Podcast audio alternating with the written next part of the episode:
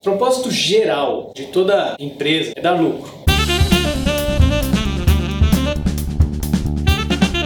Claro que esse não é o único propósito da empresa, o propósito da organização. Sempre tem que ter um outro propósito maior do que apenas o lucro. Geralmente tem a ver com o objeto da empresa, com aquilo que ela faz. Eu li um livro da Toyota chamado Toyota Culture. Recomendo a leitura desse livro, vou deixar aqui a recomendação, a dica para vocês.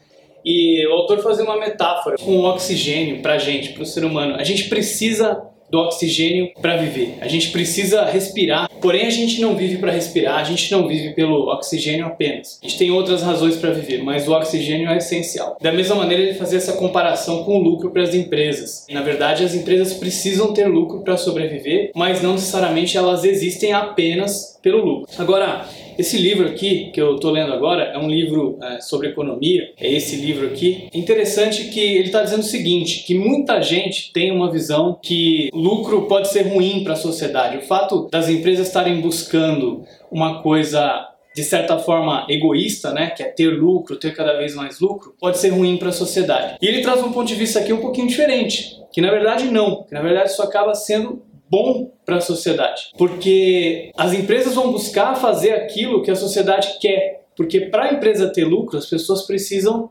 comprar o produto da empresa, o serviço da empresa. E se a empresa está oferecendo uma coisa que ninguém quer, ela não vai ter lucro. Então a empresa tem que buscar oferecer alguma coisa que as pessoas querem para que aí sim ela possa ter lucro. Se você quer ganhar a vida com uma banda de rock and roll, por exemplo, e você não consegue, você não vende seus discos, as pessoas não vão no seu show, é porque provavelmente seria melhor para a sociedade se você empregasse os seus talentos para fazer alguma outra coisa que tivesse mais valor para a sociedade. Então a sociedade ia aceitar pagar por aquele seu produto ou por aquele seu serviço. Então, de alguma forma, o lucro é um indicador do quanto aquilo que a empresa está fazendo é aquilo que a sociedade precisa, é aquilo que a sociedade quer. Mais no sentido de querer, na verdade, do que precisar. Aí já entra uma questão um pouco mais filosófica, né? Nem sempre as pessoas compram aquilo que elas precisam mas elas compram aquilo que elas querem. Nesse sentido, o lucro vai guiando as empresas, as pessoas, os nossos empreendimentos